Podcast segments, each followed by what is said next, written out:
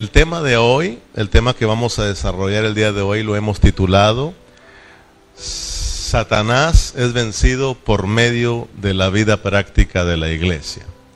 Satanás es vencido a través de la vida práctica de la iglesia. ¿Cómo es vencido Satanás? ¿Cómo se vence a Satanás? ¿Sí escucharon? ¿Cómo se vence a Satanás? A través de el vivir práctico de la iglesia. ¿Ok? Y acuérdense que cuando hablamos de vencer a Satanás no es porque vamos a estar en guerra con él. Él nos quiere hacer la guerra. Nosotros estamos aquí para servir a Dios. Pero debido a que queremos agradar a Dios, Satanás viene a hacernos la guerra. Entonces, nosotros no estamos aquí para, para estar eh, haciendo, declarándole la guerra al diablo, porque muchos cristianos así son, ¿verdad? Pero nosotros estamos aquí para servir a Dios.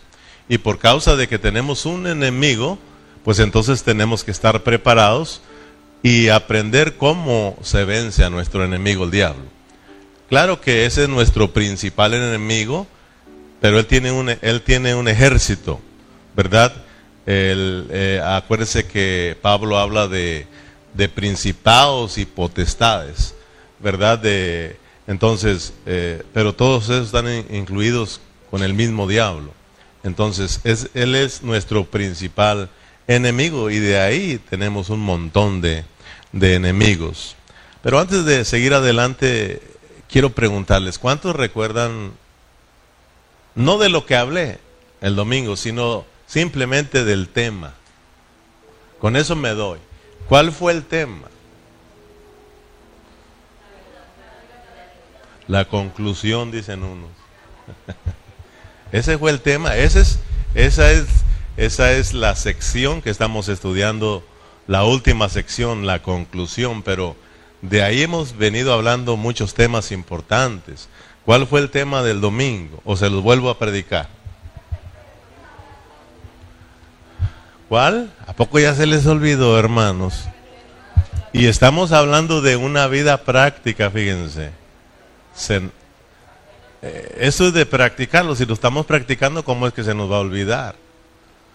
Acuérdense que Pablo se detuvo como que si se detuvo un poquito después de hablarnos, de mostrarnos a través de cada saludo, ¿verdad? De hermanos, saludo al hermano, salúdame la hermana, fulano, a sutano, después de estarnos mostrando todos esos saludos que ya miramos que es la vida práctica de la iglesia, esos saludos se está refiriendo a la vida práctica de la iglesia, el vivir junto de los hermanos, el preocuparse el uno por el otro, el mostrarse el amor el uno con el otro.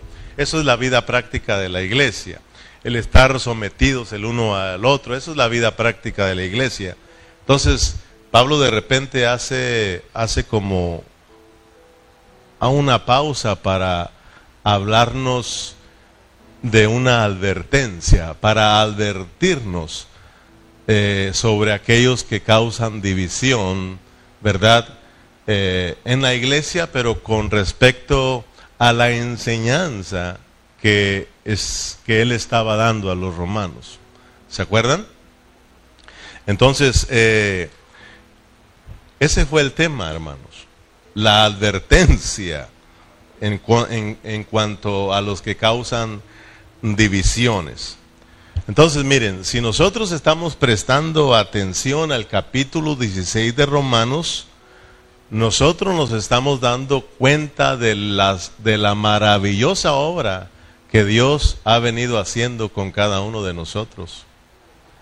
De verdad, hermano, si ustedes de verdad están prestando atención al estudio de Romanos, ¿verdad? Y, y ahora están prestando atención al capítulo 16 que me he tomado el tiempo suficiente para explicárselos, ustedes se están dando cuenta de la maravillosa obra que Dios ha venido haciendo con nosotros. Por ejemplo, si ustedes recuerdan, en el capítulo 1, capítulo 2 y capítulo 3 de Romanos, ahí pudimos aprender que toda la humanidad incluyéndonos nosotros.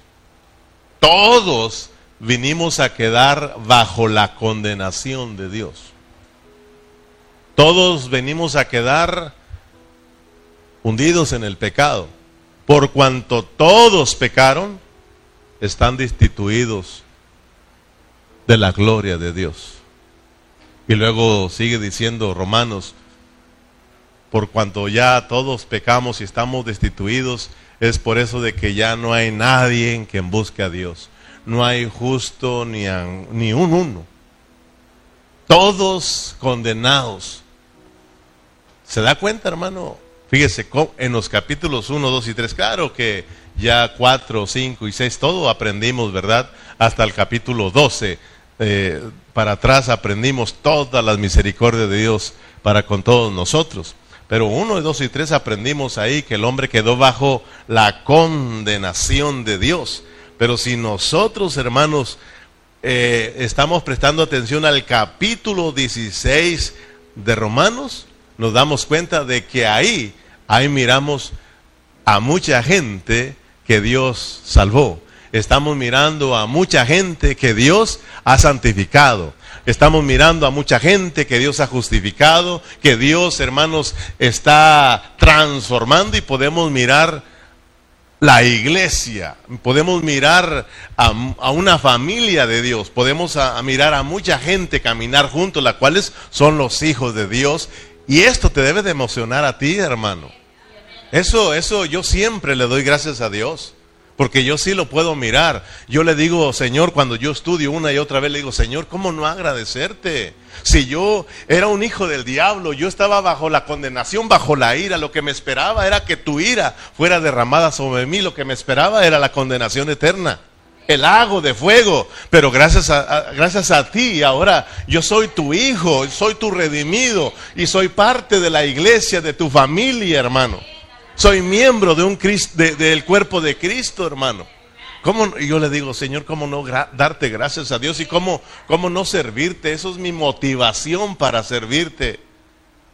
Pero por eso te digo, presta atención a lo que estamos estudiando y entonces tú vas a entender el propósito de Dios. Si no vas a estudiar Romanos, y otra vez vas a seguir en las mismas, sin conocer cuál es el plan de Dios.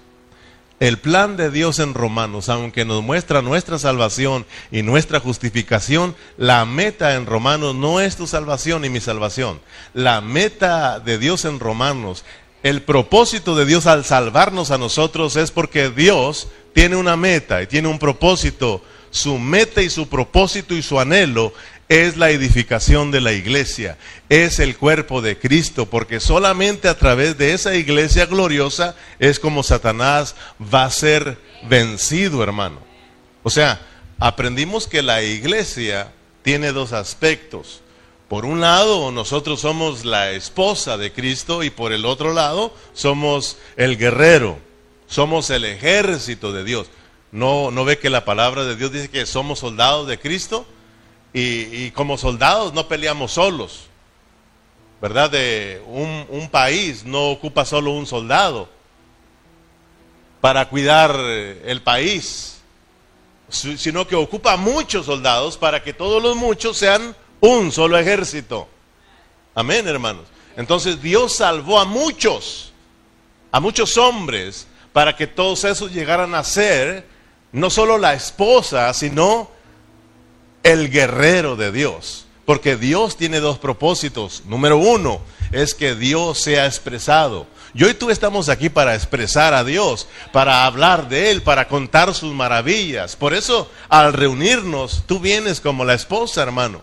Tú vienes aquí para celebrarle fiesta a Dios, para gozarte en su presencia, para disfrutar a Cristo, para llenarte de Él, para deleitarte en su presencia. Somos la esposa, somos las que están anhelando a Cristo y estamos anhelando también que Él venga. Estamos anhelando que Él venga. ¿Dicen amén, hermanos? ¿Usted está anhelando que Cristo venga? Fíjate, ahorita te voy a poner a pensar.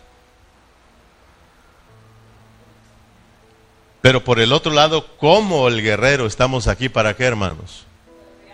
Estamos aquí para subyugar a los enemigos de Dios, a nuestros enemigos. Estamos aquí para subyugar al mismo diablo. Entonces, hermanos, yo no voy a, si yo entiendo quién es, quién soy en Cristo, si yo entiendo quién soy como parte de la iglesia, oh, entonces yo tengo que, que tener mucho cuidado, hermano. Amén. Aprendimos pues, porque Pablo cuando da la advertencia de que tengamos cuidado con aquellos que causan división, y luego dice, en breve, en breve Satanás será puesto por debajo de nuestros pies. Vamos a Romanos capítulo 16, versículo 19, para que lo miremos una vez y de ahí arrancamos.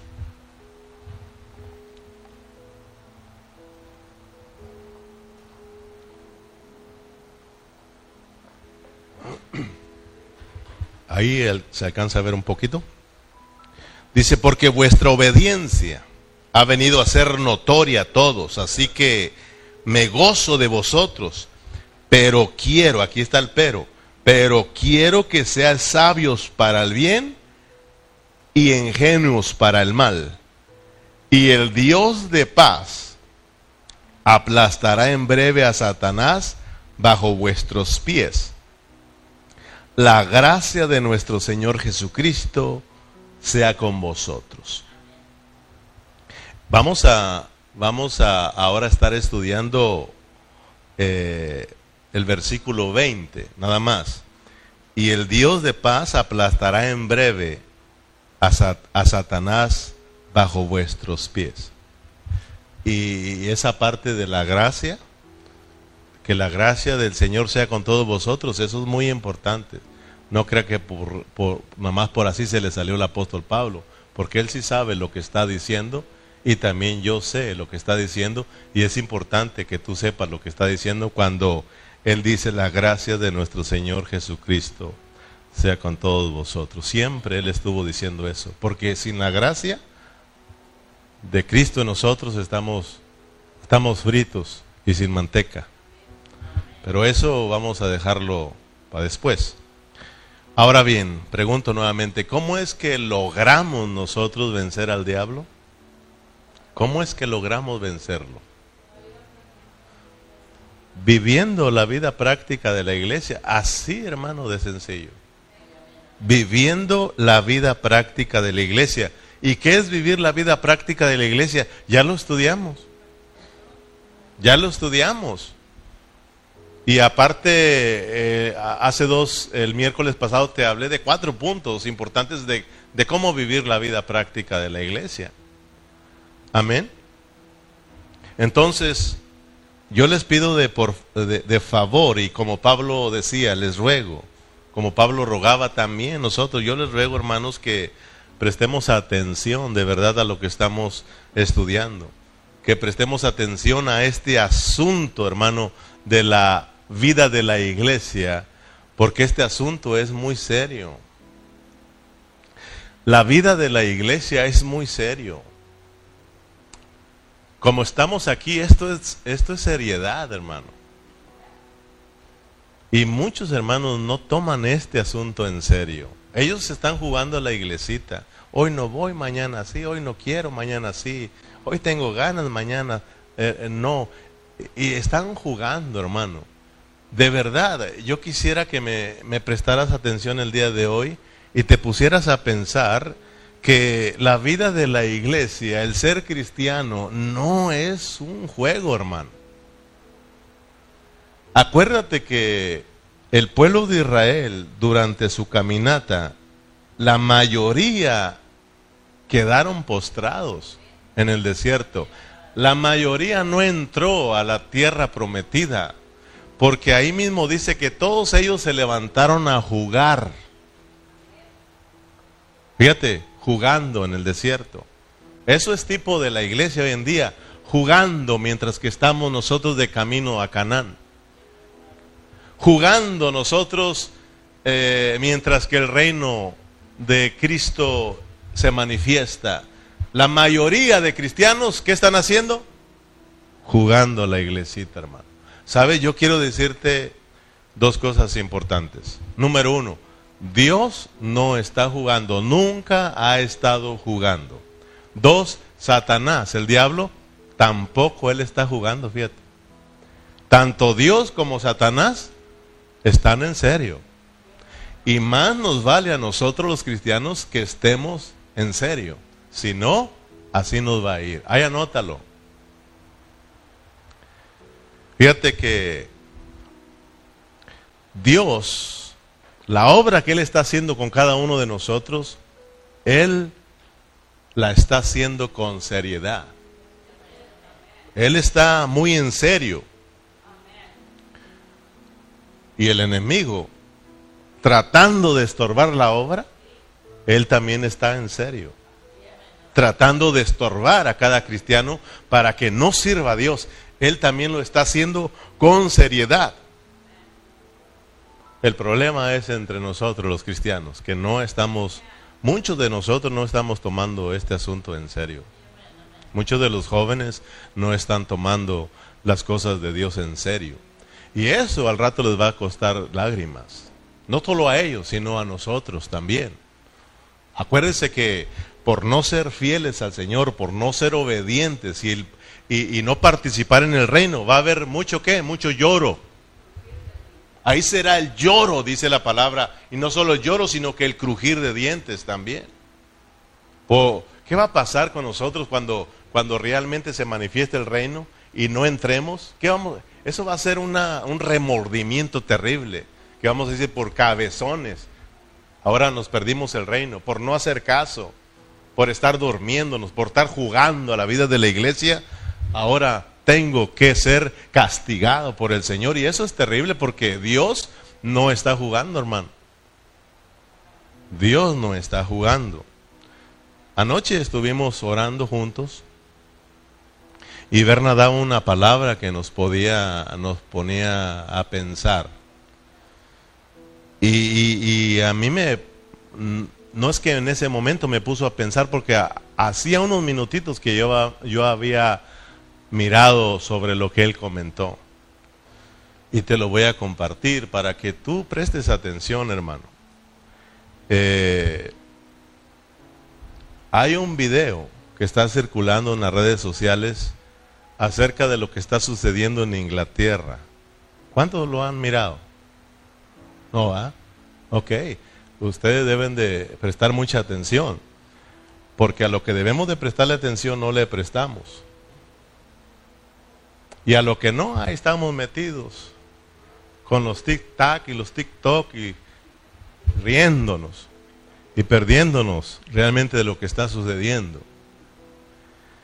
El Señor muchas veces dijo, hey, hey, pónganse listos con lo que dicen, con lo que hablan, con lo que miren. Porque aguas, ahí viene el engaño. Y cuando digan, eh, ¿verdad? Él aquí, él allá. Ahí está, ¿verdad? Ese es. No creas, no creas. Entonces, hermano, debemos de estar eh, poniendo mucha atención. Yo miré ese video y me dejó pensativo, hermano. Y me quedé pensando lo mismo que Berna nos dijo. Nosotros, muchos de nosotros estamos jugando a la vida cristiana. Cuando Dios está en serio y Satanás está en serio también. ¿Cuál es ese video que está circulando? Ahí tú ponle lo nuevo que está sucediendo en Inglaterra, hermano. Sabes que Hace unos días miles y miles y miles y miles de gente satánica, diabólica, se unieron, hermano.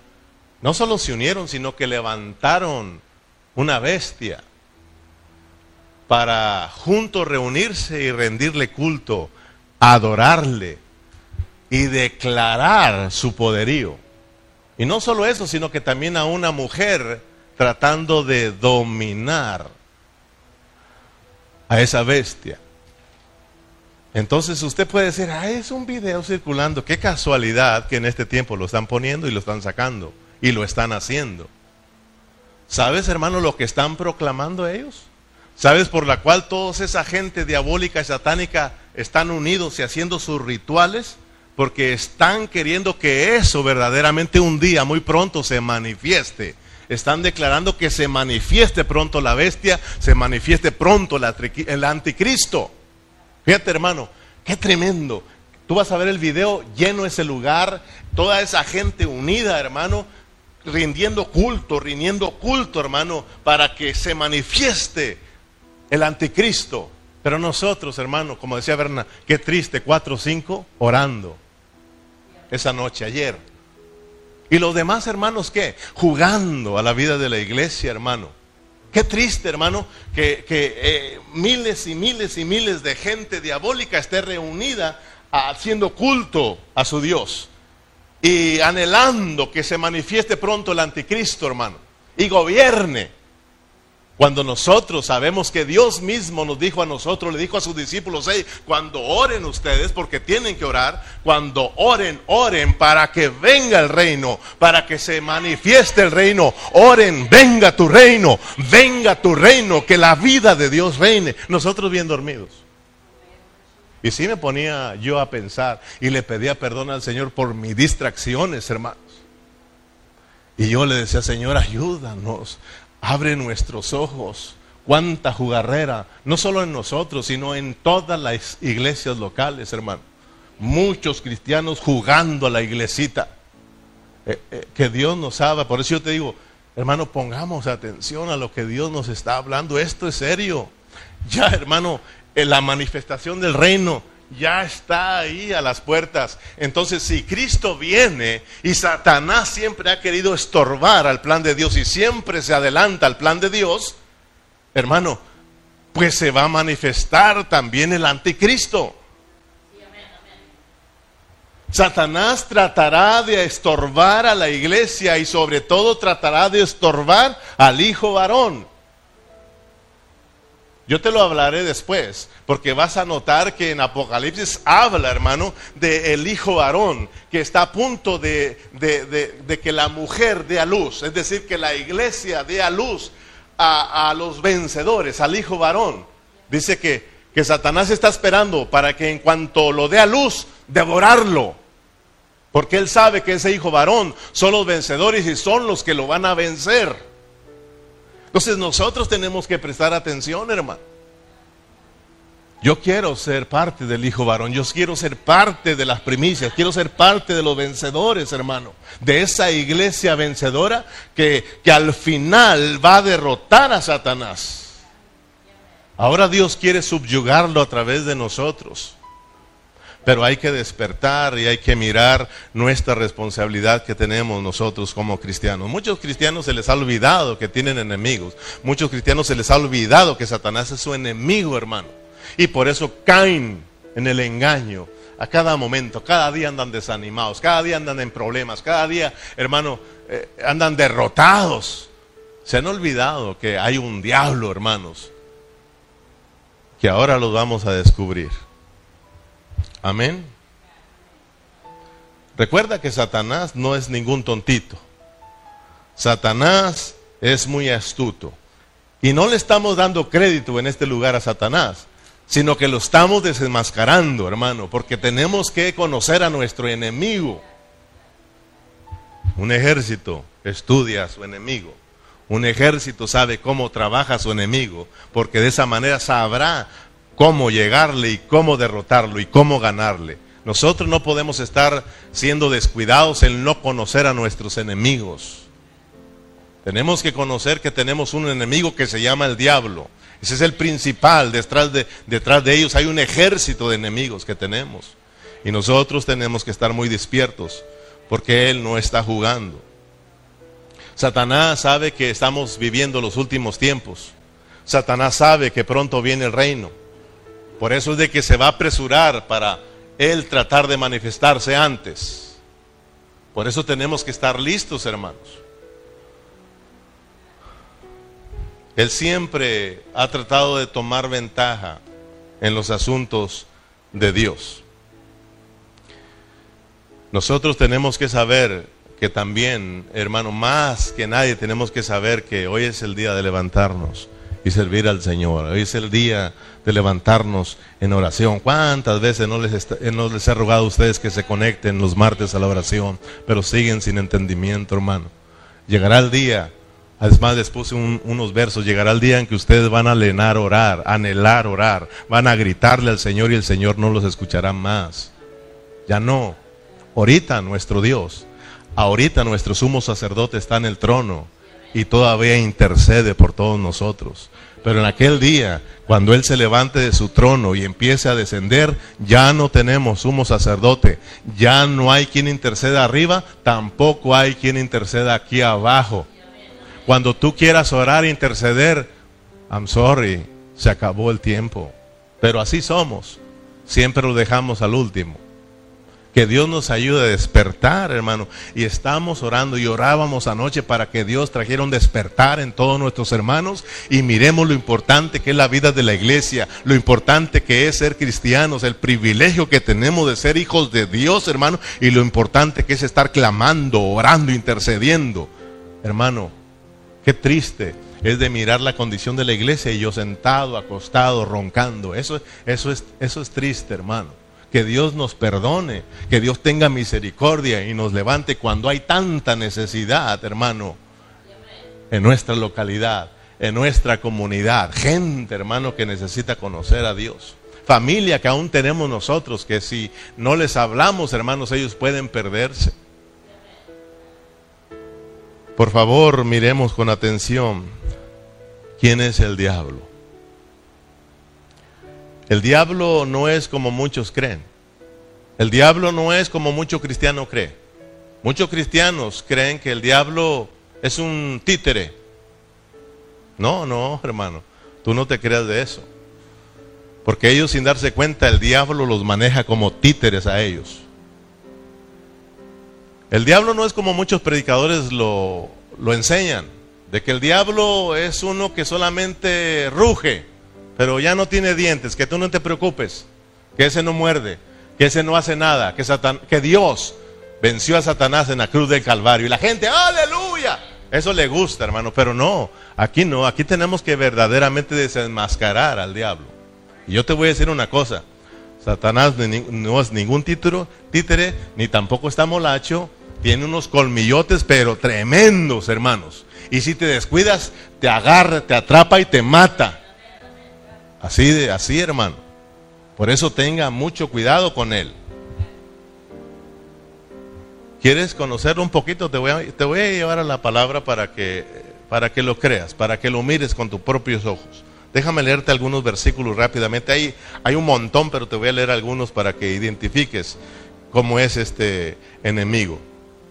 Segunda de Corintios capítulo 11, versículo 3 si lo alcanza a poner vena está bien, pero si no, ahí lo vas escuchando porque queremos aventajar. Segunda de Corintios 11:3.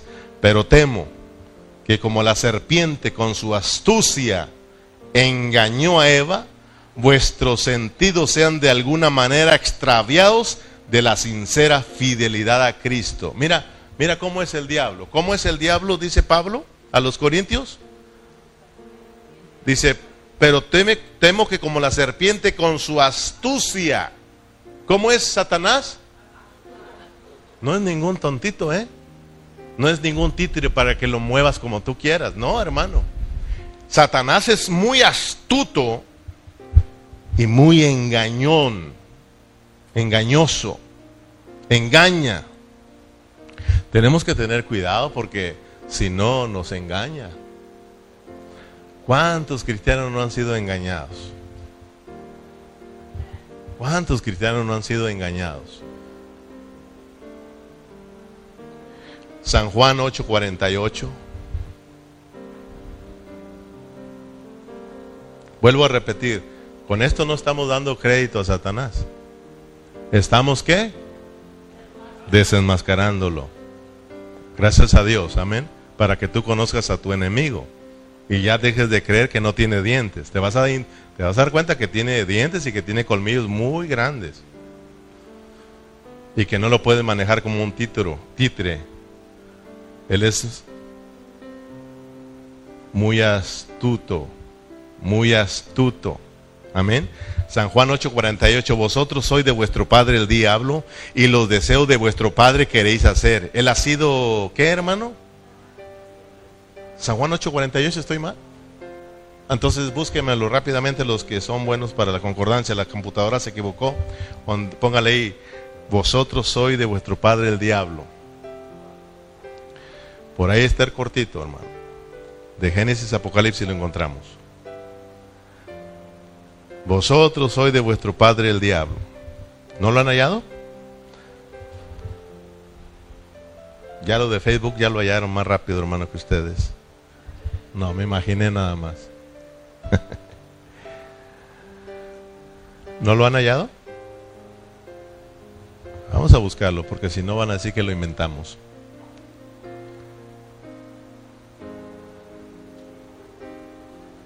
Le doy chance a que saquen su concordancia en su en, su, en sus iPhone. ¿No?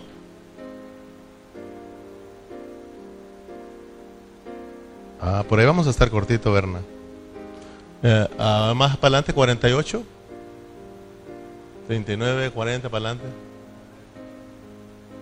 Sí. 40, dale verla, más para adelante a ver si lo encontramos ahí. ¿Ustedes lo están leyendo en su Biblia? Vaya que se trabó la computadora. ¿40 qué? 8, 44.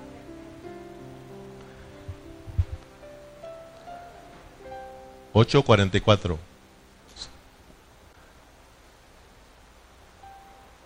San Juan 8:44, Berna. Gracias. Ahí estábamos cortitos, les dije. Ajá.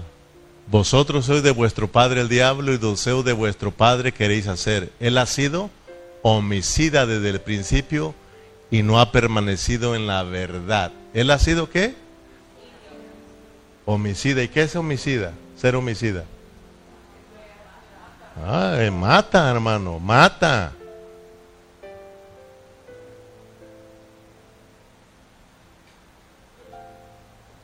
y no ha permanecido en la verdad porque no hay verdad en él. Cuando habla mentira, de suyo habla porque es mentiroso y padre de mentira. Él es un mentiroso. Para que no te dejes engañar, pues. Fíjate, hermano, fíjate, es astuto y mentiroso. Es muy listo para llegar a ti y meterte una mentira y que caigas en el engaño. ¿Te acuerdas? Cuando Dios habló con Adán y con Eva en el huerto, ¿te acuerdas? Le dijo, miren, miren, todo lo que hay aquí, de todos los árboles pueden comer. Pero miren, ese árbol que es el árbol de la ciencia, del conocimiento, del bien y del mal, no coman, porque el día que del coman ciertamente van a morir. Y luego se aparece el diablo rápidamente, ¿sí o no? ¿Qué les dijo Dios? ¿Con que les dijo que, que no coman de eso? Sí, fíjate. No, no van a morirse. Lo que está diciendo Dios es que sus ojos van a ser abiertos y van a ser como Él, conociendo el bien y el mal. ¿A poco sí?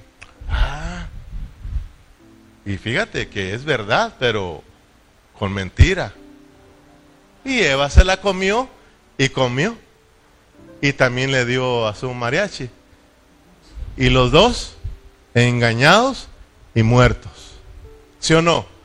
Muerto significa que es separado. O sea, quedaron separados totalmente de Dios. Fíjate, para que tengamos mucho cuidado. Y a veces no esperes ver a Satanás que se te aparezca rojo, vestido de rojo, con cuernos y una cola ahí, o un tenedor. Ya llegué, y luego siempre se ríe.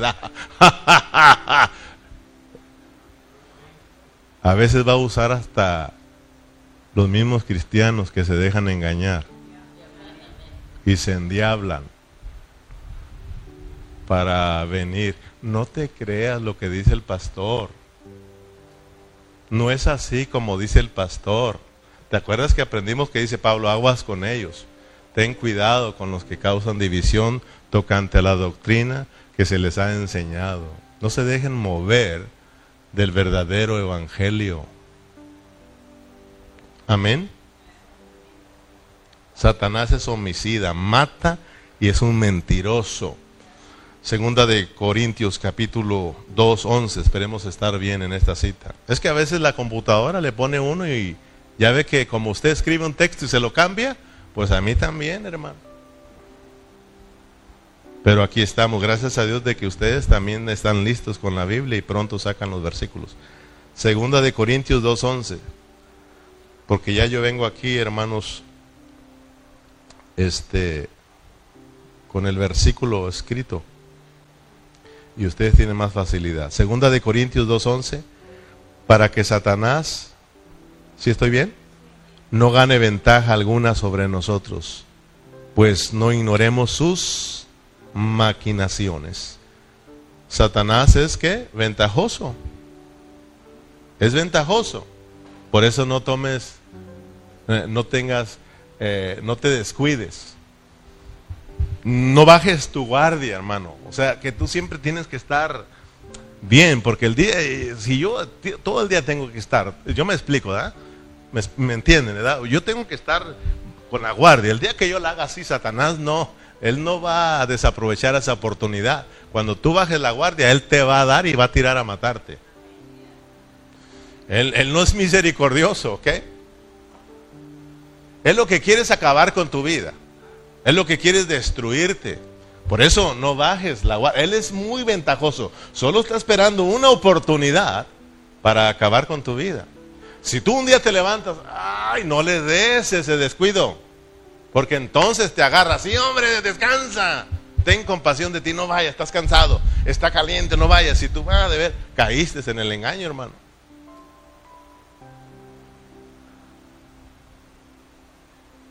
¿Alguien dice amén? También callados. Como que si están enojados porque estoy hablando del diablo.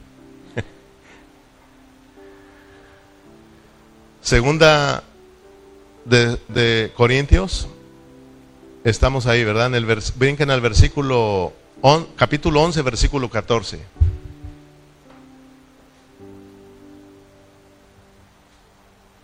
Segunda a los Corintios capítulo 11 versículo 14. Y no es maravilla, porque el mismo Satanás se disfraza como un ángel de luz. O sea que no te sorprenda esto.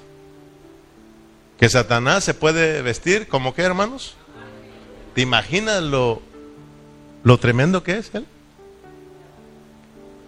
¿Te das cuenta que no es ningún tontito?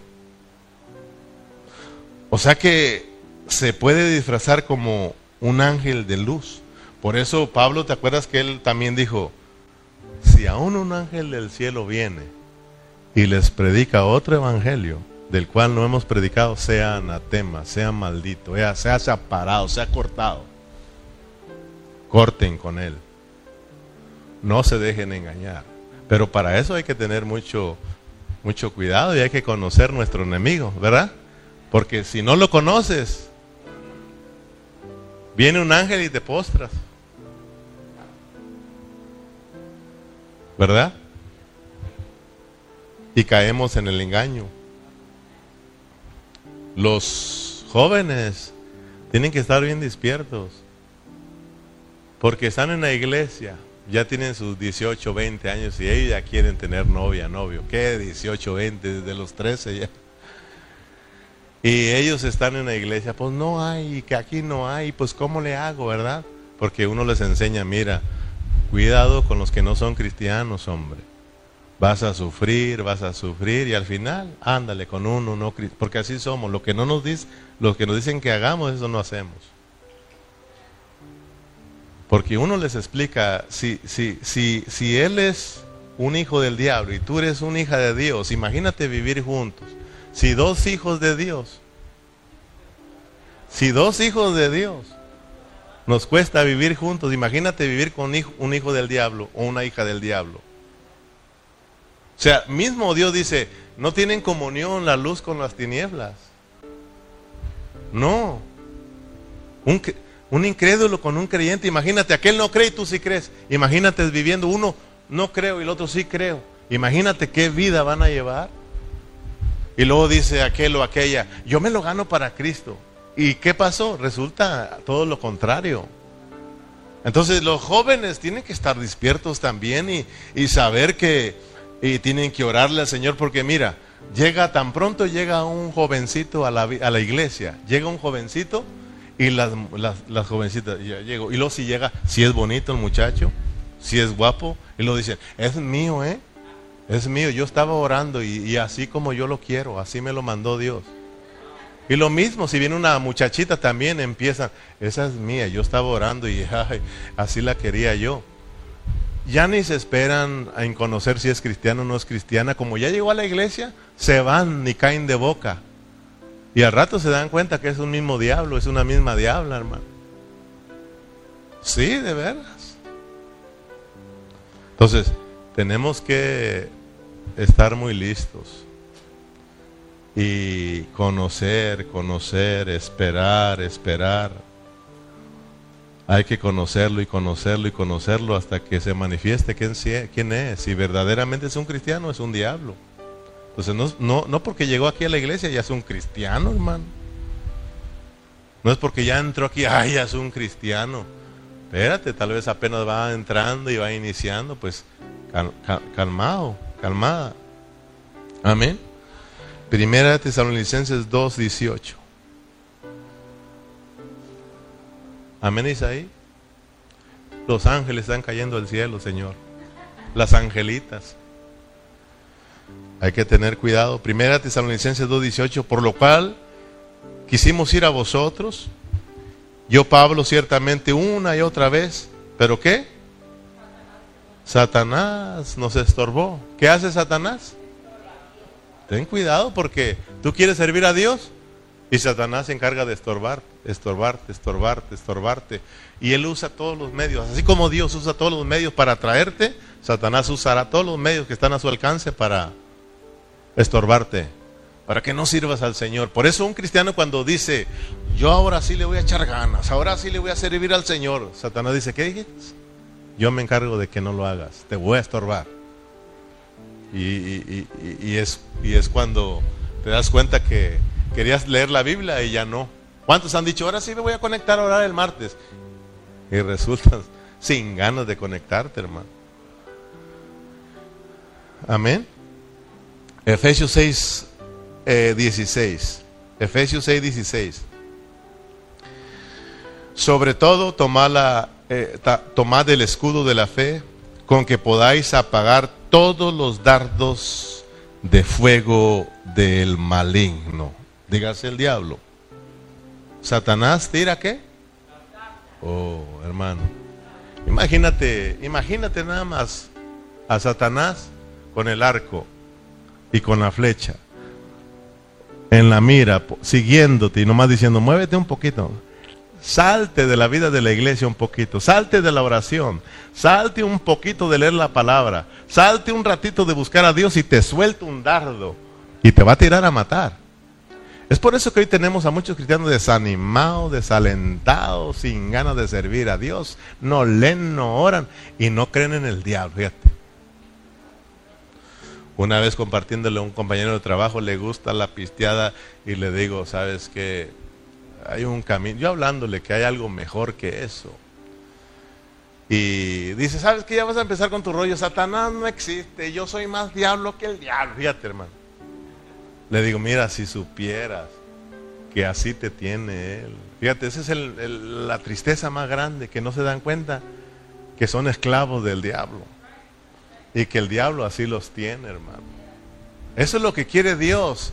Dios no se, eh, perdón, eso es lo que quiere el diablo. El eh, Satanás no se agüita cuando tú dices, yo no creo, yo soy más diablo que él. Él, él dice, eso, eso, eso, yo quiero que así sea, porque así te voy a traer trapeando el piso.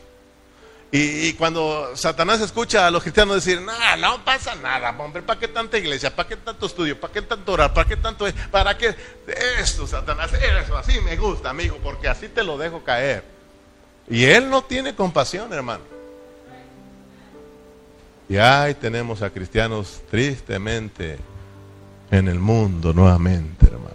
Alejados de Dios, que tú dices, wow, ¿quién era este hombre? Predicadores, iglesias destronadas, hermano, cerradas. En esta pandemia hubo, así como hubo negocios cerrados, iglesias se cerraron. Hubo iglesias en que perdieron todos los miembros, fíjate. Se murieron todos, solo quedó el pastor. ¿Tú miraste algunos videos de eso, da? Donde el pastor llorando y nada más un papelito de recordatorio de cada familia. Todos se murieron. Otras iglesias se murió el pastor y también ahí recordándolo. Oh, hermano, esto es serio. Amén, hermanos. Ahora,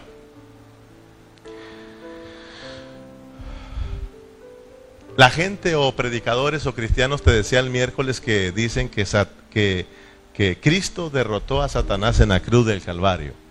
Y es donde ellos se basan para decir que ya no tengas miedo, que ya Satanás no tiene dientes y que solo se le quedó el, el rugido, pero no muerde, no tengas miedo. ¿Tú crees eso, hermano? Te lo estoy mostrando que no. ¿Sabes el rugido si lo avienta? Un león avienta un rugido, ¿verdad? Dice la palabra que él anda como un, león rugiente buscando a quien devorar. O sea, eh, ¿sabes cómo, cómo opera eh, el león, verdad? O sea, el león avienta el rugido, pero para esparcir a, a la presa. Y una vez que ve aquella presa que se separó del montón, ahí te voy. Y se la va a devorar. No va a parar hasta devorarla, hermano. Oh, Satanás avienta el rugido, pero ten cuidado porque quiere que tú te separes del montón. Él quiere que tú te separes de la vida de la iglesia porque es de la manera que te va a destruir. Te puede hacer daño, pero mientras que estés en la manada, mientras que estés, hermano, en la vida de la iglesia, no puede hacer nada, porque en la iglesia, la vida de la iglesia es como su, pone a Satanás por debajo de los pies, es como lo subyuga, es como lo vence, la vida de la iglesia. Por eso es importante la vida de la iglesia, por eso es importante amar a nuestros hermanos, por eso es, es importante estar en comunión con los hermanos, porque de esta manera siempre vamos a estar en victoria, hermanos. Colosenses capítulo 2, versículo 15. Vamos a ver si verdaderamente en la cruz del Calvario, pero préstame atención, no te aburras, hermano. Préstame atención porque yo quiero que tú conozcas y, tú no seas engañado. Para cuando escuches a decir hermanos, hermano, es que Satanás ya no hace nada, tú digas, espérate, espérate, hermano, espérate, hermano. ¿Cómo? ¿Cómo que no hace nada? Y tú le puedas explicar y lo puedas sacar de esa confusión, hermano. Dice, despojando a los principados y a las potestades los exhibió públicamente, triunfando sobre ellos en la cruz.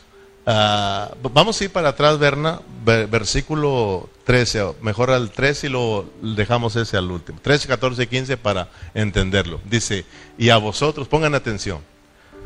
Voy a leerles este versículo para mostrarles lo que significa que Cristo venció a Satanás en la cruz del Calvario. ¿Ok? ¿Qué es lo que realmente hizo, pasó en ese lugar? Porque Satanás sigue, sigue estando vivo. Y sigue siendo muy astuto. Y sigue siendo mentiroso y tramposo y sigue haciendo las de, las de él. Y sigue suelto. Sigue suelto. ¿Ok? Dice, y a vosotros estando muertos en pecados y en la circuncisión de vuestra carne os dio vida juntamente con él, perdonados todos los pecados anulando, fíjate bien, anulando la carta de los decretos que había contra nosotros, que nos era contraria, quitándola del medio y clavándola en la cruz. Versículo 15, ahora sí.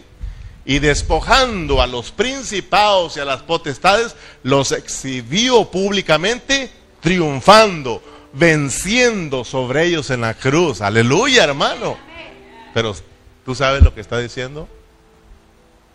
El apóstol Pablo. Ya lo estudiamos, Colosenses, ya se te olvidó y explicamos esos versículos. Pero para despertarte, quiero hacerte una pregunta a, ti. Eh, El versículo 14, Berna, ponlo ahí. Ahí les va la pregunta, ¿ok? Y anulando el acta de los decretos que había contra nosotros, que nos era contraria, quitándola del medio y clavándola en la cruz. Fíjate bien, había una carta escrita, había un papel escrito que nos era contrario a nosotros. O sea, que nos hacía culpables ante Dios y que merecíamos la muerte. Había una acta escrita donde decía, estos merecen la muerte, son pecadores y el hombre por haber pecado tiene que morir. Tú lo dijiste en Génesis, que si el hombre comía del árbol tenía que morir. Ahora van a morir todos. Fíjate hermano. ¿Cuál es esa acta? ¿Cuál es esa acta de los decretos que había contra nosotros? ¿Cuál es?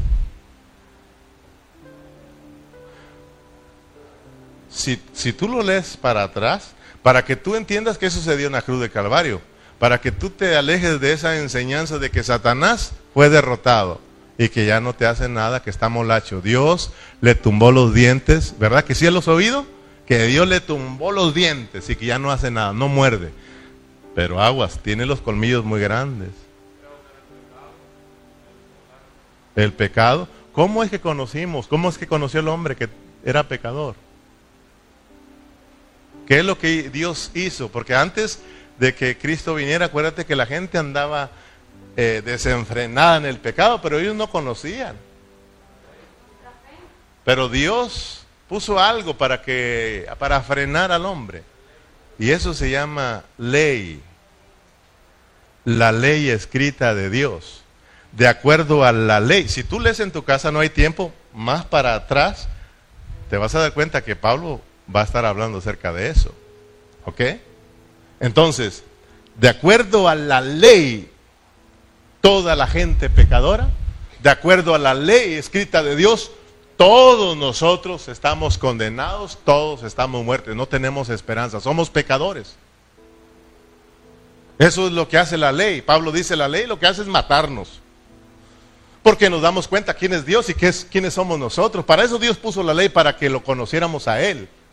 Y el hombre se conociera a sí mismo, que es un pecador y que Dios es santo. Que no dice Pablo que cuando él conoció la ley, se dio cuenta que era pecador. ¿Sí, no? ¿Sí o no, hermano? Entonces, de acuerdo a la ley, y, yo te puedo, ¿se, acuerdan, ¿se acuerdan que en ese tiempo yo les puse un ejemplo de que lo podemos mostrar con la ley escrita? Por ejemplo, la ley escrita dice que el hombre no puede mentir.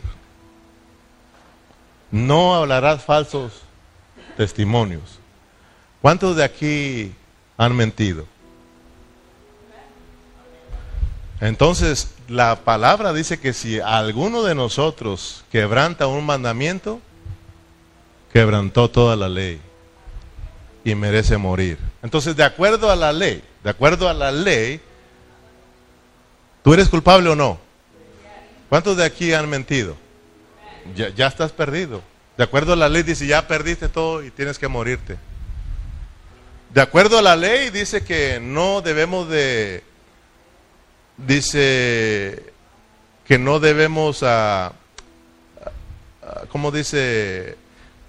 Mirar, codiciar. ¿Cuántos de nosotros los hombres codiciamos? No, pues si miramos una mujer y hasta caminamos para atrás. No dice el Señor Jesús que si tú la viste, y la deseaste, ya pecaste. Estás acabado. Las mujeres no miran a los hombres, las mujeres miran a las mujeres. No, de veras.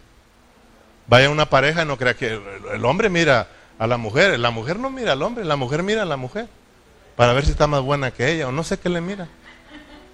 Para ver si está más cambiada o no sé. Por, ¿Sí o no? La, la mera neta, hermano. O sea, uno cuando anda cambiado, a mí me dice mi esposa, ay, cómprate otros zapatos, también feos. no te quedan. Le digo, ¿y a mí qué me interesa? Yo ando bien cómodo.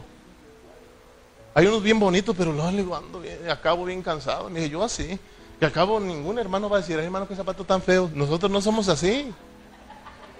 La mujer sí, no puede ponerse, no, los traje ayer y la hermana va a decir que ayer ya los, que nomás tengo uno. O sea, ellas mismas. Ellas mismas. Nos, era hermano, si, si, usted, hermana, se encuentra con otra hermana con las mismas garras, ese, ese rato se van y se cambian de garras. Se cambian, buscan otro, no, no pueden dar igual. Nosotros no, tomamos fotos, ¿sí o no, güero? Una vez nos encontramos con una camisa así. No, me hicimos fiesta, hermano. Hicimos fiesta porque igualitos, al dos por uno. Pero las hermanas no. Bueno, ¿y por qué estoy hablando esto? Se me fue la onda. Oh, la ley, gracias Liz. La ley se me fue a ver. Pero Dios nos ayuda a salir de esto. La ley. De acuerdo a la ley, ¿te das cuenta? Perdidos, fracasados, muertos. No tenemos esperanza. De acuerdo a la ley, de acuerdo a la ley, dice Pablo que ninguno de nosotros puede ser salvo, puede ser justificado, porque todos estamos acabados. Es algo que está en contra de nosotros. Amén o no amén. Es algo que nos decía culpable, culpable, merece ser la muerte. Fíjate lo que dice Pablo en Gálatas 2.16. Vamos a apurarnos, el tiempo se está terminando.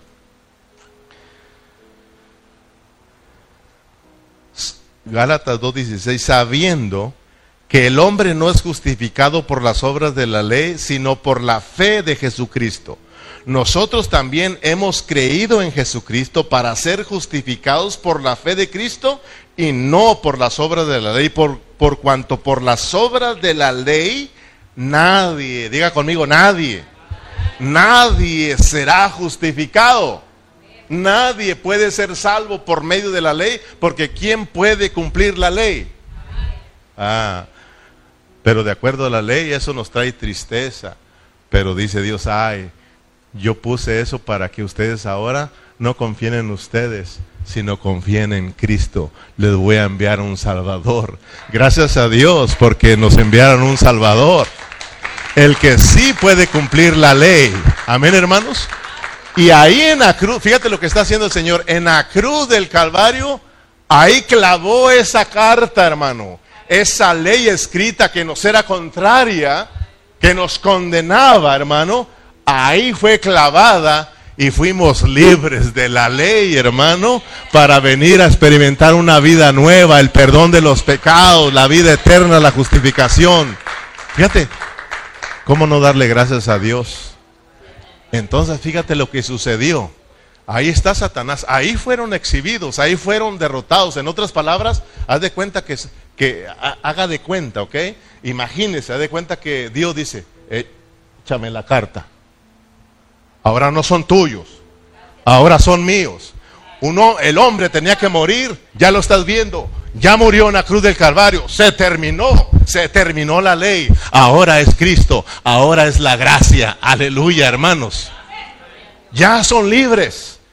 O sea, tú no tienes autoridad sobre las personas ahora me pertenecen. Cualquiera que crea en mí es libre de venir y, experimentar la salvación y el perdón de Dios, la justificación de Dios. Por eso un día tú creíste, nos predicaron el Evangelio y dijimos al diablo, adiós, adiós. Nosotros estábamos engañados, pero ahora creemos que vino un Salvador y le pertenecemos a Él, creemos en Él, aleluya hermano.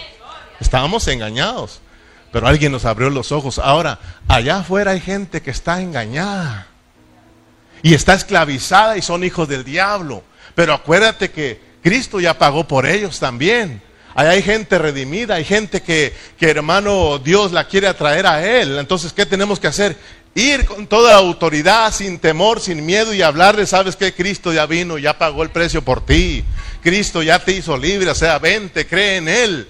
Y hermano, y Satanás se queda callado porque Él sabe que estamos hablando la verdad a hoy le pertenecemos a Cristo.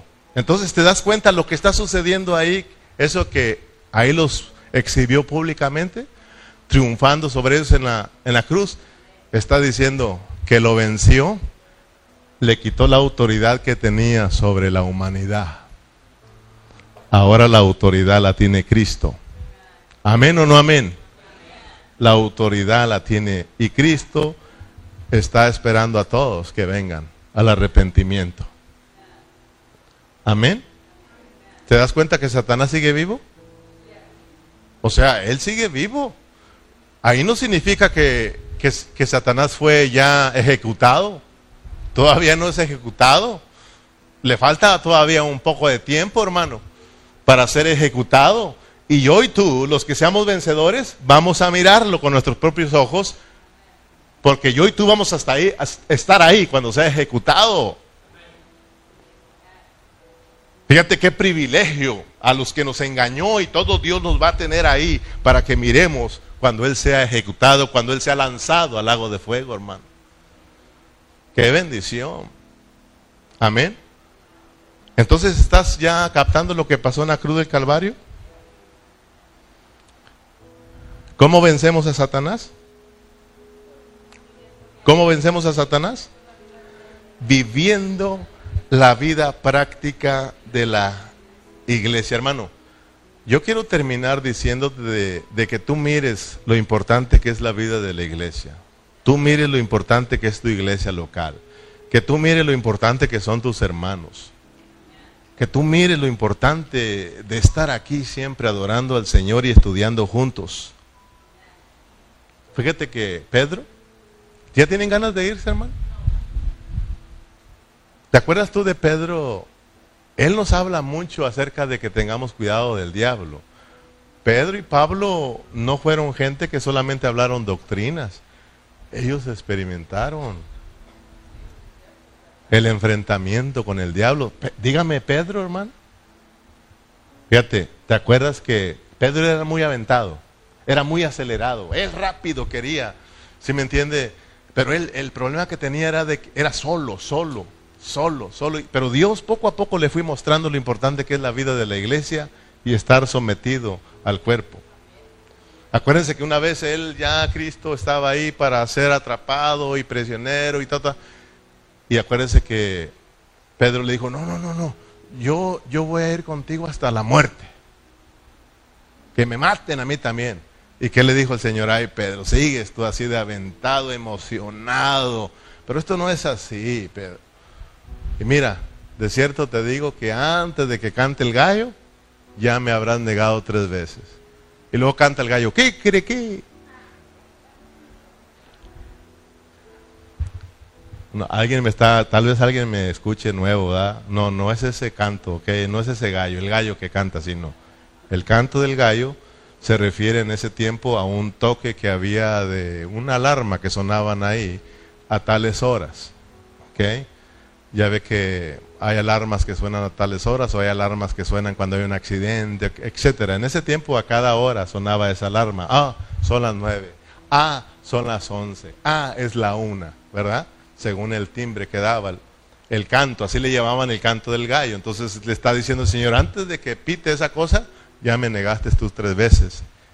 Y fue lo que sucedió. O sea, él era atrabancado y se acuerdan que un día, para no la larga, ya lo conoce usted, un día llegó con sus discípulos, ¿verdad? Y estaban todos y, y llegó Pedro, ¿qué crees? El Señor Jesús. ¿Qué pasó, Señor?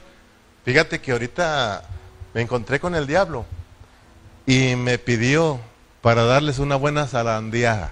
¿Cómo la ven? Pues de seguro le dijiste que no, ¿verdad? ¿Cómo? Sí. Porque alguien aquí necesita esa zarandeada y tú eres Pedro. No, Señor, sí, sí, Pedrito. Tú lo necesitas. Te va, agárrate porque te va a dar un agarrón, pero acuérdate, yo voy a estar orando por ti, Pedrito, para que no te falte tu fe. Lo necesitas. Y usted sabe, hermano, poco a poco fue tratado por Dios hasta que Pedro entendió que no tenía que ser así, tan acelerado y menos solo sino que entendió que tenía que estar sometido a Dios, sometido a los hermanos. Sometido a Dios, sometido a los hermanos. ¿Te acuerdas cuando le dijo Pedro, come, ¿verdad? Mata y come. Y dijo, Señor, ¿cómo yo no he comido cosa inmunda? No digas cosa inmunda lo que Dios ha santificado, refiriéndose a que Dios iba a salvar a los gentiles. iba a derramarse, ¿verdad? Eh, el Señor sobre los gentiles. Pero Pedro dijo, ah, ya aprendí, ya, no voy solo. Y se agarró dos, tres hermanos y fueron allá.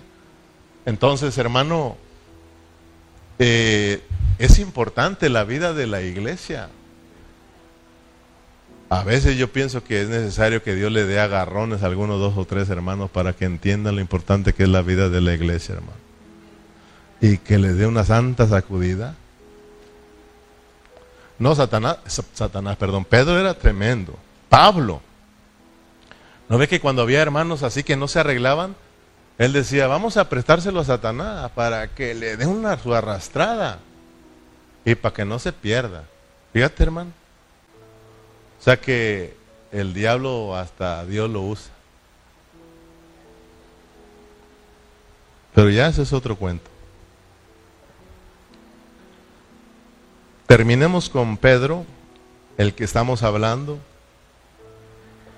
en el capítulo 5, versículo 8.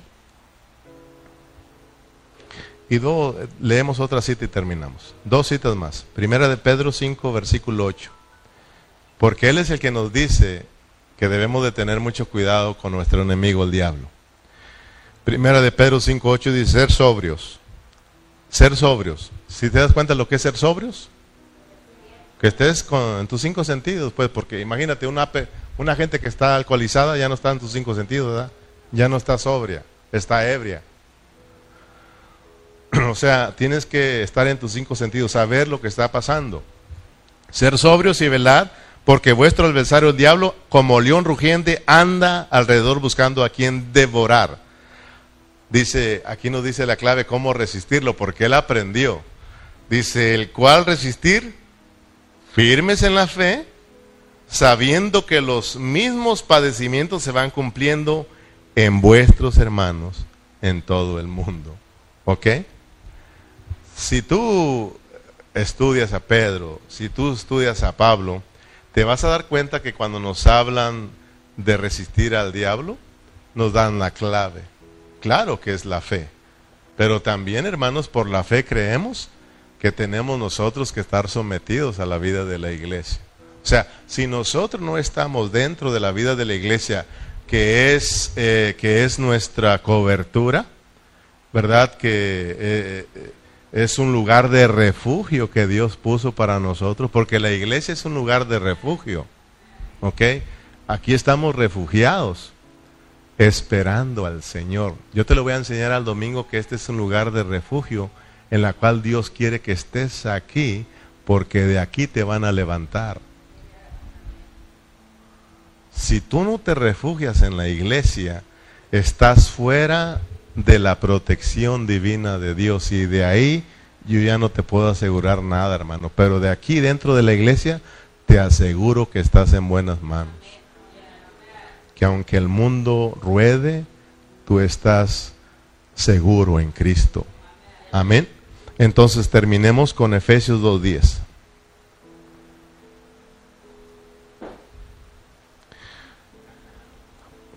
Efesios 2.10.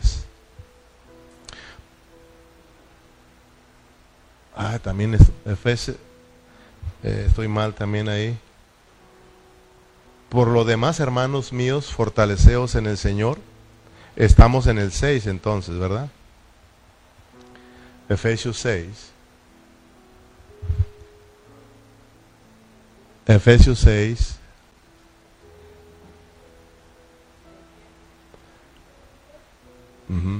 Ah, ahora sí, ¿verdad?